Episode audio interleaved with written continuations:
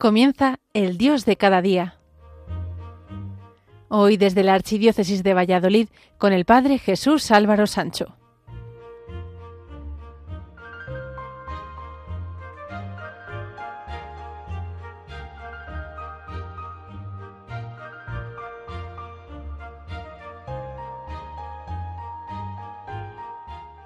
Queridos amigos de Radio María, la próxima semana celebramos en la Iglesia la conmemoración de todos los santos y de todos los fieles difuntos.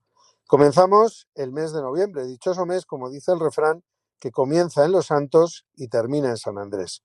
Los creyentes creemos en la vida, en la resurrección, y celebrar a nuestros santos es prueba de que la vida vence a la muerte.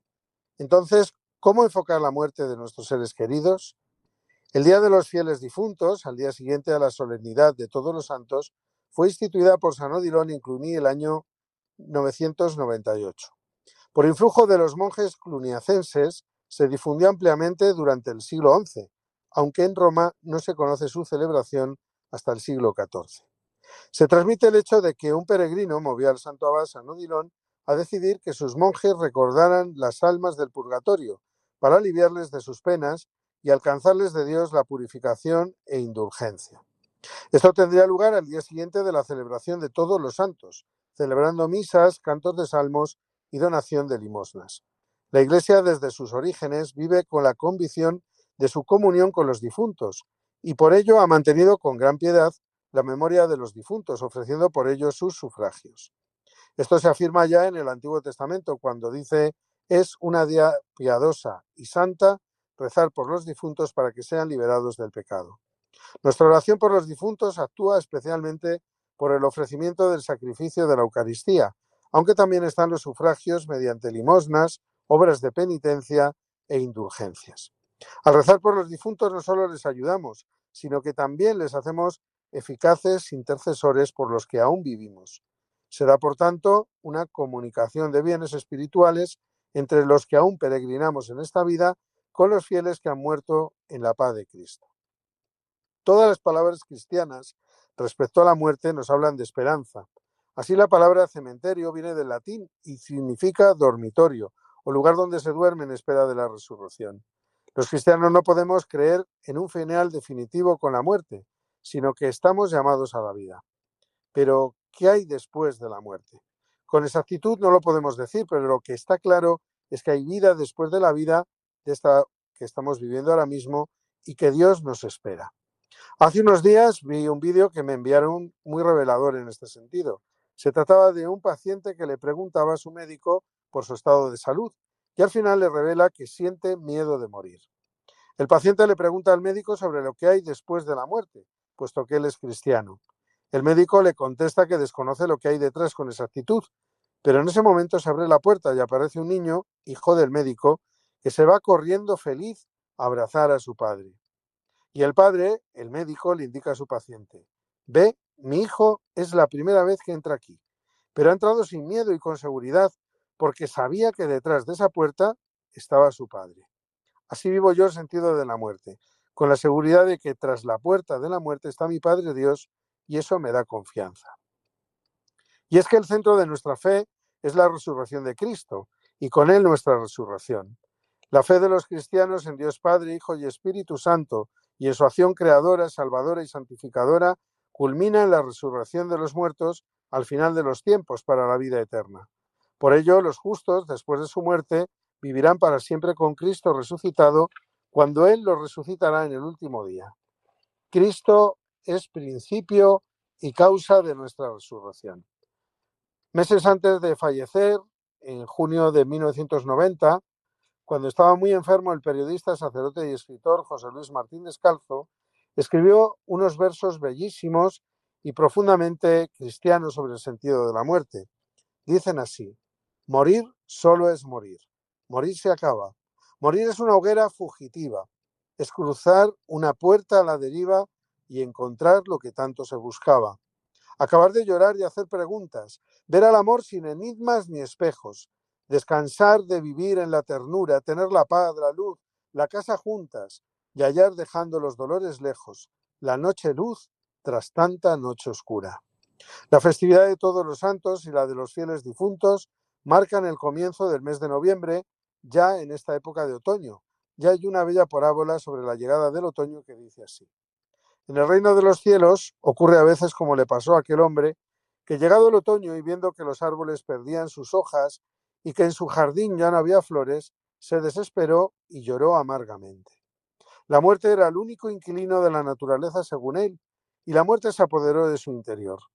Pobre hombre, en su pesimismo no supo ver que bajo las hojas muertas de su jardín crecían sabrosas setas, y no quiso reconocer que la apariencia helada del invierno no era más que fecundidad silenciosa que engendraría una nueva primavera. Han caído ya las hojas de los árboles y se acerca la noche, se aproxima el invierno. En medio del silencio, fermentaciones misteriosas se producen en el seno de la tierra. Agoniza el sol, siembra, germinación, nuevos brotes. Son las propias imágenes de la naturaleza las que nos explican con palabras mudas el significado de la conmemoración de los muertos el segundo día de noviembre. Siempre surge la vida tras la aparente muerte, y en verdad la fiesta de los muertos es un culto a la vida que retorna, a la fecundidad, porque el difunto acogido por la tierra no espera acaso como el resto de la naturaleza en esta época del año la llegada del nuevo sol que vencerá la noche. ¿No es el hombre una semilla? ¿Y cuál es el sentido de la semilla sino renacer más allá de la oscuridad? No tenemos que tener miedo a morir, sino que lo que nos debe dar miedo es cómo vivimos. La muerte es desconocida para nosotros, pero es un paso ineludible, por más que lo intentemos, nadie nos podemos quedar aquí. La muerte encuentra sentido desde la vida y la vida encuentra sentido desde la muerte. Y para los cristianos la muerte no es el final, sino un encuentro con el Padre Dios para toda la eternidad. Quien no muere, no vive. El joven hermano Fray Pablo de la Cruz, carmelita descalzo de 21 años, que murió con 21 años en el convento de Salamanca el pasado 15 de julio, víctima de un cáncer que arrastraba desde los 16 años, ofreció su vida, entre otras cosas, para que los cristianos no tuviésemos miedo a la muerte, porque la muerte es el paso a la vida. Qué ejemplo de cómo vivir y llevar la enfermedad con un sentido profundamente de Dios. Cuánto bien hace saberse amado por Dios y encontrar en la cruz la alegría. Él decía, la cruz no es mi pena, sino mi alegría. Y por eso decoró una cruz, un leño de la cruz, con flores. Sin embargo, hemos rodeado la muerte de parafernalia. Consideramos los funerales como un acto de ostentación y de dignidad, y nada más alejado de la realidad y del verdadero sentido de la muerte. Decía el filósofo griego Eurípides hace ya muchos siglos a los muertos no les importan cómo son sus funerales. Las exequias fastuosas sirven para satisfacer la vanidad de los vivos. Entonces, ¿cuál es el sentido de la muerte? Un bello relato nos hará caer en la cuenta de las palabras que nos dirige Cristo para explicarnos el verdadero sentido de la muerte. Un día, uno de los tantos discípulos que, como siempre, asediaban al gurú más famoso, le preguntó, ¿Cómo podré llegar a ser digno de ti? Viviendo mi misma vida, le contestó. Pero el discípulo no se quedó satisfecho y volvió a preguntar, ¿y cómo llegar a vivir como tú? Soy joven, tú llevas años y, años experimentando los más recónditos secretos de la sabiduría divina. No es fácil llegar a tal profundidad. Y aquel dijo, sí que lo es, con una sola condición. ¿Cuál? interrogó impaciente y esperanzado el discípulo. Morir, le contestó el maestro. Y el discípulo no lo entendió. ¿Morir? Morir, qué extraño, si yo le estoy preguntando por la vida. No lo entendía y se marchó cabizbajo, pensativo. Tiempo y tiempo estuvo rumiando aquellas palabras del maestro. Morir, muriendo, vida de su maestro.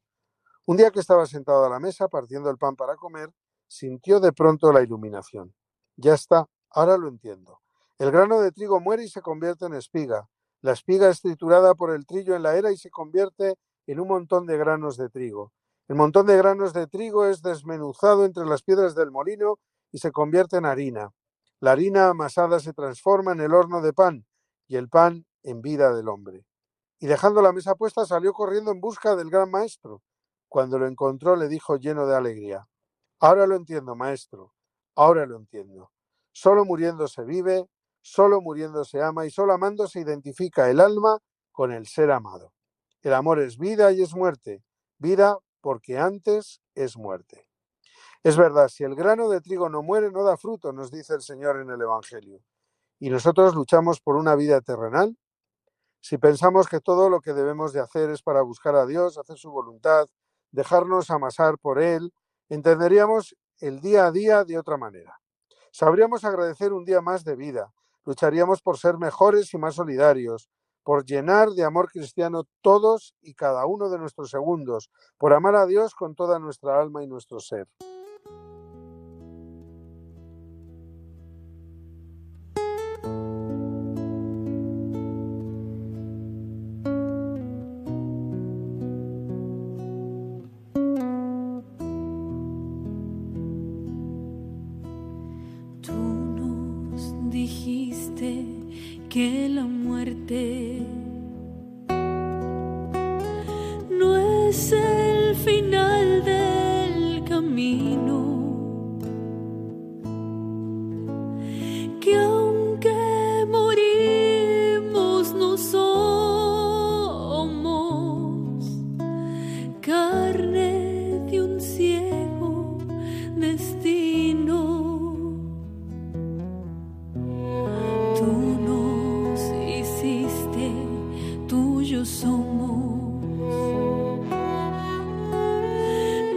nuestro destino es vivir.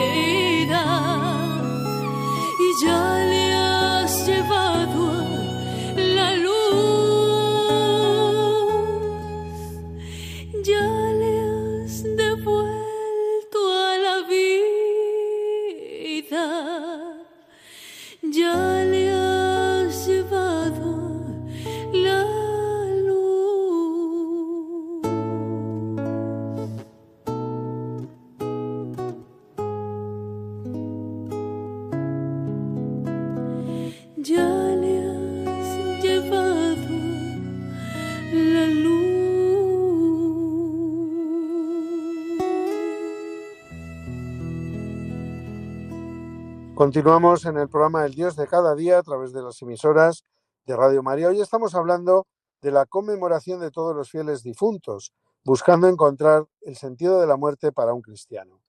En la vida cotidiana no podemos encontrar, y quizá nosotros mismos participamos de ello, a personas que ven la muerte como un final y no precisamente positivo.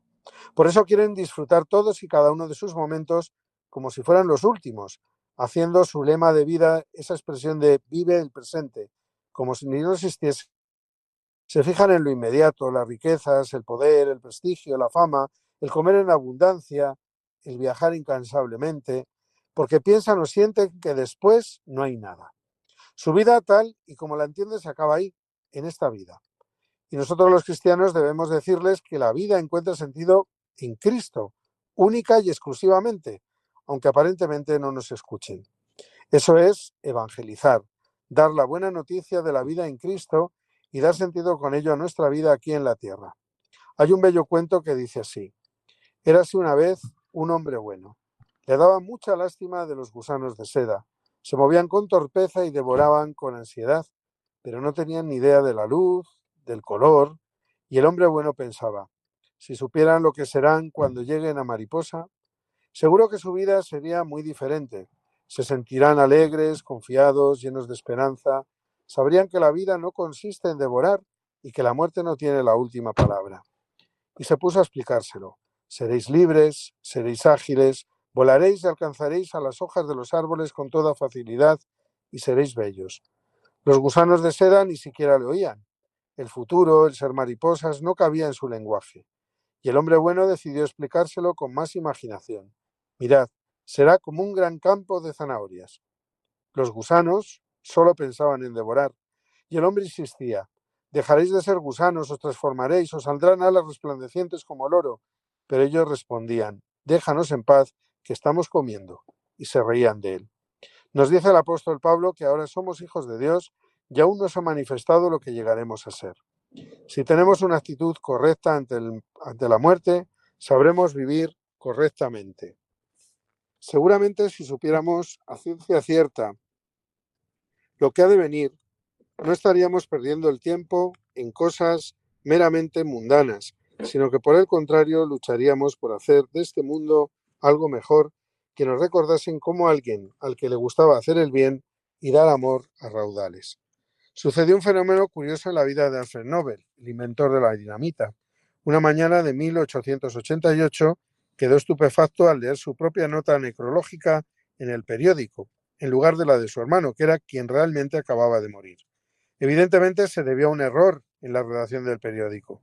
Lo que el periódico decía a él hizo que Alfred Nobel se diera cuenta de la terrible imagen que había ofrecido al mundo. Le proclamaban rey de la dinamita, un hombre que había amasado una inmensa fortuna gracias a la producción y venta de armas devastadoras. Nadie pareció advertir sus esfuerzos humanitarios para conciliar pueblos e ideas. Se sintió muy desgraciado y decidió hacer algo para remediar esa imagen. En su testamento legó su inmensa fortuna para establecer el prestigioso Premio Nobel de la Paz. Hoy apenas lo reconocemos por su invención de la dinamita y sí conocemos, sin embargo, su nombre por el premio que lleva, premios Nobel. Nuestra misión aquí en la Tierra es ser felices y hacer felices a los demás, descubriendo la presencia de Dios en todos los acontecimientos de nuestra vida, pero sin dejar para mañana lo que podemos hacer hoy. No dejemos espacio para acordarnos de amar a los que nos rodean el día de su funeral o llevando flores de vez en cuando a su sepultura. No esperes a que se muera la gente para quererla y hacerle sentir tu afecto.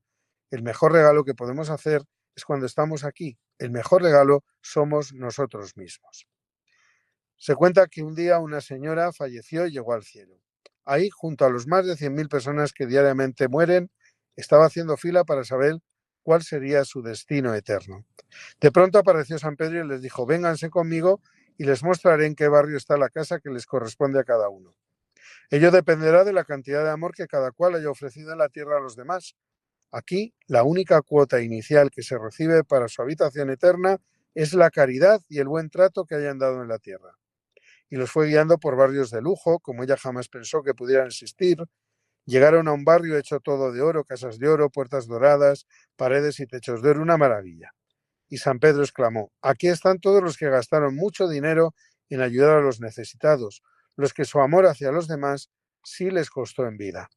Y fueron entrando todos los generosos, los que partieron su pan con el hambriento, los que regalaron sus vestidos a los pobres, consolaron a presos y visitaron enfermos. La señora quiso entrar, pero un ángel la detuvo al tiempo que le decía, Perdóneme, pero usted en la tierra no daba sino migajas a los demás. Jamás dio nada que de verdad le costara ni en tiempo ni en dinero, ni tampoco en vestidos. Este barrio es solamente para los de corazón generoso. Y no la dejaron entrar. Pasaron luego a otro barrio de la eternidad. Todas las casas estaban construidas con marfil, todo blanco y elegante como nunca había visto. Aquella señora se apresuró a entrar en tan hermoso barrio, pero un ángel guardián la tomó del brazo y le dijo, me da pena señora, pero este barrio es solamente para aquellos que tuvieron siempre un trato limpio y sincero hacia los demás. Usted era una persona muy corriente en el hablar, dura, criticona y a veces hasta grosera en su trato. Y mientras los demás entraban gozosos a tomar posesión de sus lujosas casas, la pobre mujer se quedaba fuera mirando con envidia a aquellos que habían sido tan afortunados. Ella no pudo entrar. Le faltaba esa cuota a lo largo de su vida, haber tratado bien a los demás. Siguieron luego un tercer barrio, todo era del más puro cristal, todo brillante y hermoso. La señora corrió a tomar posesión de una de aquellas maravillas, pero el ángel le detuvo y le dijo muy serio, en su pasaporte dice que usted no se interesó ni poco ni mucho por instruir a los demás. Y nunca se preocupó porque las personas con las que vivía se volvían mejores. Así que no hay casa para usted. Y le falta esa cuota inicial, haber colaborado para que otros se instruyeran en las cosas del Señor. Entristecida la pobre mujer veía que entraban miles y miles de personas muy alegres a tomar posesión de su casa, mientras que ella, con un numeroso grupo de egoístas, era llevada cuesta abajo hacia un barrio verdaderamente feo y asqueroso. Todas las habitaciones estaban construidas con desechos. El único material que se había utilizado para la construcción de aquella casa eran objetos de basura. Las lechuzas sobrevolaban por ahí, ratones moraban en aquel lugar. Ella se tapó la nariz porque el olor era insoportable y quiso salir huyendo. No obstante, el guardián del barrio le dijo muy seriamente, una de estas casas será su habitación, venga a tomar posesión de ella. La mujer gritó angustiada que no, que eso era horrible, que jamás sería capaz de vivir en semejante montón de basura. Y el ángel le respondió, Señora, esto es lo único que hemos podido construir con lo que usted enviaba desde la tierra. Las habitaciones de la eternidad las hacemos con los materiales que las personas mandan desde el mundo. Usted solamente enviaba cada día egoísmos, malos tratos a los demás, murmuraciones, críticas, palabras hirientes, odios, tacañería y envidia. ¿Qué más hubiéramos podido construirle? Usted misma nos mandó el material para construirle su mansión. La mujer empezó a llorar y a decir que ella no quería vivir ahí, y de pronto al hacer un esfuerzo para zafarse de las manos de quien quería hacerle vivir en semejante casa, de un salto, se despertó. Tenía la olmada empapada de lágrimas, sin embargo aquella pesadilla le sirvió de examen de conciencia, y desde entonces empezó a cambiar su vida y el material que enviaba como cuota inicial para la construcción de su casa eterna. ¿Te has preguntado qué clases de materiales estás enviando para que te construyas la casa en donde vivirás eternamente? Aún estamos a tiempo de cambiar el tipo de material de lo que enviamos desde nuestra vida.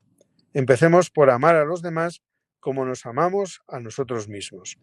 Para preguntarse, ¿cuál es mi programa de vida, el que ofrece el mundo, que está lejos de Dios, o el que ha venido a traer Jesús? Me doy cuenta de que la clave de mi felicidad, de esa felicidad que llena de verdad el corazón y que es permanente, se encuentra en vivir según el espíritu de las bienaventuranzas de Cristo.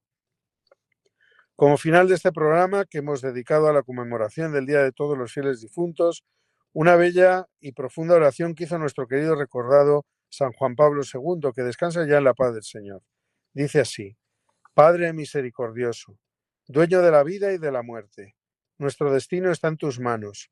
Míranos con bondad y gobierna nuestra existencia con tu providencia, llena de sabiduría y amor. Ante el misterio de la muerte y del dolor quedamos confundidos. Por eso, Padre, nos dirigimos a ti. Aviva en nosotros, Señor, la luz de la fe para aceptar este misterio y creer que tu amor es más fuerte que la muerte. Mira, Señor, con bondad la aflicción de los que lloran la muerte de sus seres queridos padres, esposos, hijos, hermanos, parientes y amigos, que sientan la presencia de Cristo que consoló a la viuda de Naín y a las hermanas de Lázaro, porque Él es la resurrección y la vida.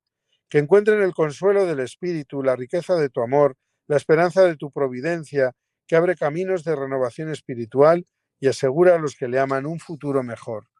Ayúdanos a aprender de este misterio de dolor, que somos peregrinos en la tierra, que hemos de estar preparados siempre, porque la muerte puede llegar de improviso. Recuérdanos que lo que hemos de sembrar en la tierra será lo que recogeremos multiplicado en la gloria, para que vivamos siempre mirándote a ti, Padre y juez de vivos y muertos, que al final nos juzgarás en el amor. Te damos gracias, Padre, porque en la fe el dolor nos acerca más a ti, y en él crece la humanidad y la solidaridad de todos los que abren el corazón al prójimo necesitado Escucha nuestra oración, Dale el Señor el descanso eterno y brille para ellos la luz perpetua. Descansen en paz. Y a quienes seguimos viviendo, peregrinos en este valle de lágrimas, danos la esperanza de reunirnos contigo en tu casa paterna, donde tu Hijo Jesús nos ha preparado un lugar y la Virgen María nos guía hacia la comunión de los santos. Hasta aquí ha llegado por hoy el programa El Dios de cada día a través de las emisoras de Radio María España.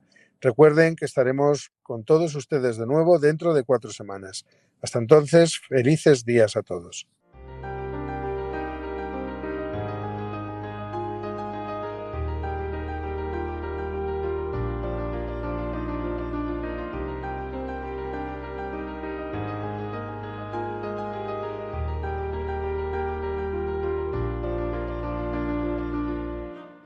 Finaliza en Radio María, El Dios de cada día.